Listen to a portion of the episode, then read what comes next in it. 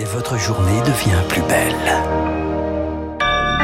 Nous sommes le mercredi 29 décembre 2021, il est 8 heures. La matinale de Radio Classique avec François Geffrier. L'onde de choc en Russie et au-delà après la dissolution de l'ONG Mémorial. C'était la plus connue des associations de défense des droits de l'homme dans le pays. Un nouveau recul démocratique. Explication dès le début de ce journal. Le pass sanitaire bientôt transformé en passe vaccinal. Le projet de loi arrive aujourd'hui à l'Assemblée nationale avec notamment de nouvelles sanctions prévues euh, contre les fraudeurs. Et puis comment assurer la poursuite des services essentiels face à la vague Omicron? Certaines entreprises sont prêtes à réactiver leur stratégie de crise. La théorie du ricochet en politique ou comment jeter un petit caillou tout en sachant pertinemment qu'il finit par tomber au fond de l'eau. Ce sera l'édito politique d'Arthur Berda du Figaro dans 10 minutes au sujet de l'union de la gauche. Puis l'invité de la matinale, l'infectiologue Benjamin David dans un quart d'heure avant de retrouver la revue de presse de Marc Bourreau à 8h30. Bon réveil, bonne journée avec Radio Classique. Radio Classique. Baptiste Gabory, indignation mondiale et inquiétude après la liquidation de l'ONG Mémorial en Russie. Mémorial, pilier de la défense des libertés en Russie, gardienne de la mémoire des victimes de la répression soviétique. La Cour suprême russe a ordonné hier sa dissolution pure et simple. L'ONG n'aurait pas respecté ses obligations découlant de son statut d'agent de l'étranger. Dans quelques minutes, le tribunal de Moscou se prononcera sur la dissolution du Centre de défense des droits humains de cette même ONG avec son doute la même issue. Avec cette décision, le pouvoir russe se débarrasse d'une organisation emblématique devenue de plus en plus gênante. Lauriane tout le monde. Honte, honte, cri des soutiens à Mémorial devant le tribunal hier dans des images partagées par l'ONG sur les réseaux sociaux. C'est la fin de plus de 30 ans de combat, de recherches poussées dans les archives de l'URSS et de collecte de témoignages de victimes des crimes de Staline. C'est un pan entier de l'histoire soviétique. Galia Ackerman, essayiste et spécialiste de l'URSS. Sans laquelle on ne peut pas comprendre ce qui s'est passé en Union soviétique. Si on a la version édulcorée des événements, comme euh, le veut le régime de Poutine, une société comme Mémorial, c'est une épine euh, dans son pied et il l'enlève aujourd'hui. Reste encore la branche juridique de Mémorial, le Centre de défense des droits de l'homme, devant les tribunaux ce matin. Tatiana Chernikova, juriste de l'ONG. Les accusations envers nous sont plus graves, soi-disant du support d'extrémisme. Il y a de fortes chances que nous, on soit валик еды. Là, on a vraiment ce sentiment que les taux se resserrent. C'est vrai que par moment, on ressent vraiment le désespoir, mais on, on essaie de réfléchir comment on peut continuer notre travail dans l'avenir. De nouveaux projets que l'ONG tient à garder secrets par peur des autorités. Lauriane tout le monde, c'est une nouvelle dévastatrice, a réagi hier le Conseil de l'Europe. Un affront aux droits humains dénonce les États-Unis. Et on y reviendra en détail dans la revue de presse de Marc Bourreau à 8h30. À la une également, Baptiste, le, le pass vaccinal arrive déjà à l'Assemblée. Le gouvernement veut transformer donc le pass sanitaire en passe vaccinal. Initialement prévu pour fin janvier, l'exécutif a décidé d'accélérer. Le projet de loi est examiné dès cet après-midi en commission à l'Assemblée, donc pour une entrée en vigueur espérée le 15 janvier. En clair, dans les bars, les restaurants ou pour certaines activités de loisirs, un test négatif ne suffira plus. Il faudra être vacciné. Le texte veut également accroître les sanctions, tant pour les détenteurs de faux passes que pour les établissements qui ne contrôleront pas le document. Victoire Fort. 1000 euros d'amende pour le bar, le restaurant, le cinéma qui omettrait de contrôler le pass vaccinal, et ce, dès le premier oubli. 1000 euros aussi de contravention pour celui ou celle qui présenterait un pass qui n'est pas le sien, c'est 135 euros aujourd'hui. Les lieux accueillant du public pourront donc demander une pièce d'identité en cas de doute, stipule le texte.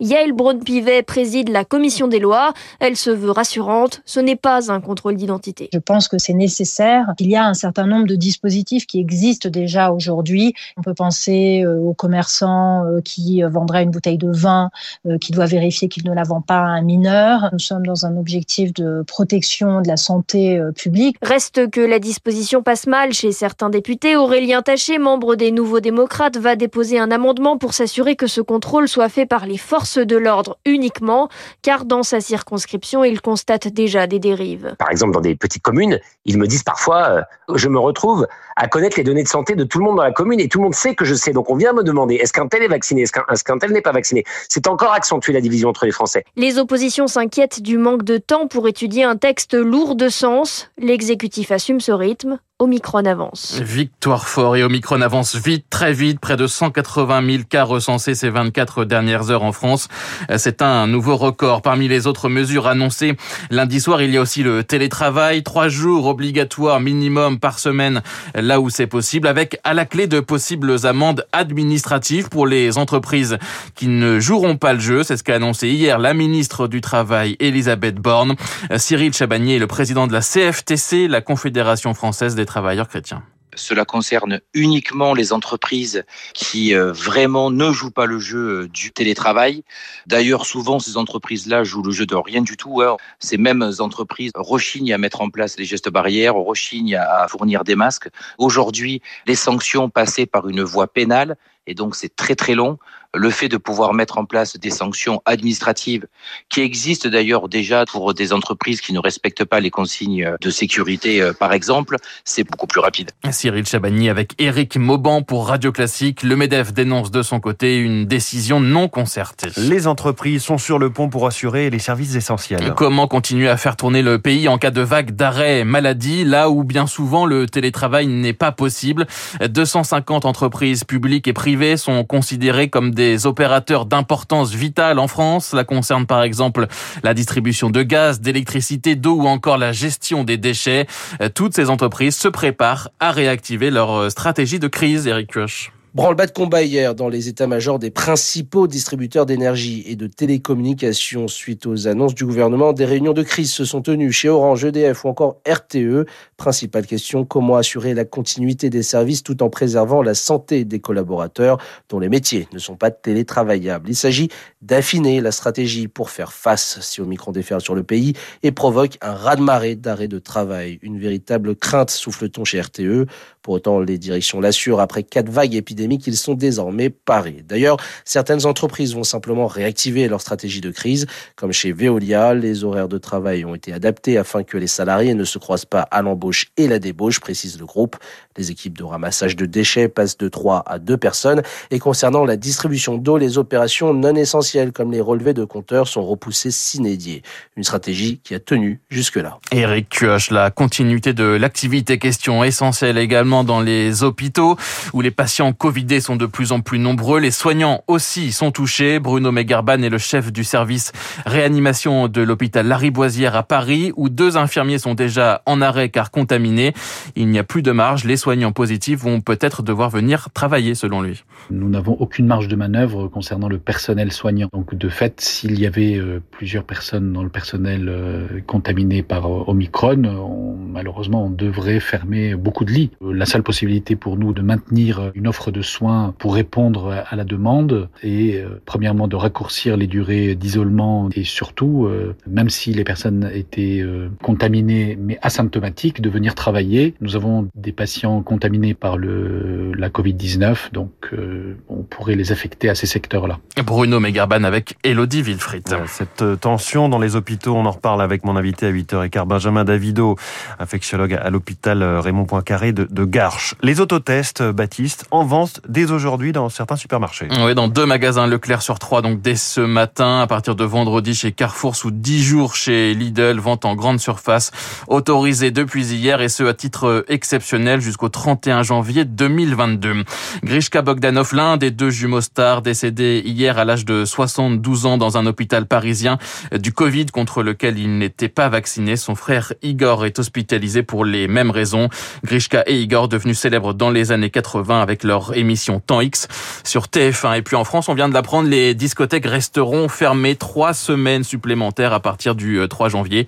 Annonce du euh, ministre Jean-Baptiste Lemoyne. Dans ce contexte de flambée épidémique, les étudiants sont en pleine incertitude. Et oui, à cinq jours de la rentrée, aucun protocole spécifique n'a encore été annoncé, alors même que les jeunes sont très touchés par cette cinquième vague. Dans certaines universités, les partiels commencent pourtant dès lundi. Une source de stress supplémentaire. Certains étudiants ont même décidé de se confiner. Azaïs Perronin. À 24 ans et malgré trois doses de vaccin, Fouad n'a pas échappé au Covid-19, contaminé il y a quelques jours dans le cabinet d'avocat où il fait son stage. Quand j'étais positif, j'en ai parlé avec beaucoup de mes amis qui m'ont dit Ah ben, moi aussi, depuis euh, début mi-décembre, il n'y avait pas un jour où on n'entendait pas qu'un tel euh, a été positif au Covid. Alors que jusqu'à maintenant, il a été plutôt épargné. Lise aussi a vu les cas de Covid se multiplier parmi ses amis. Alors, à cinq jours des partiels de licence, pas question de prendre de risques. Concernant les sorties, bah, j'en ai pas du tout fait. Ou quand j'en fais, c'est juste en extérieur, euh, parce que si je peux pas venir à cause du Covid, bah, les rattrapages seront en juin. Donc, pour ma sélection en master, j'aurai plein de zéros qui figurent dans mon dossier. Car certaines de ces candidatures se clôturent dès le mois d'avril.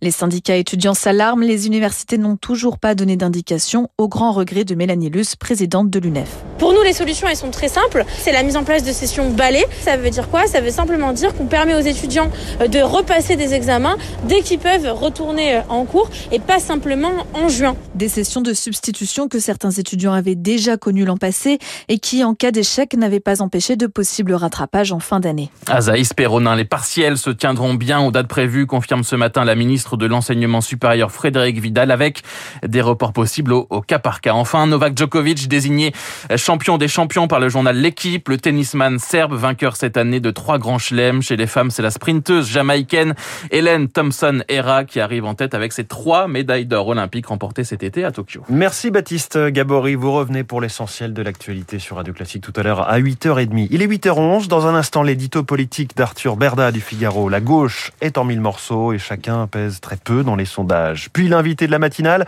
Benjamin Davido, infectiologue à l'hôpital Raymond Poincaré de Garches sur.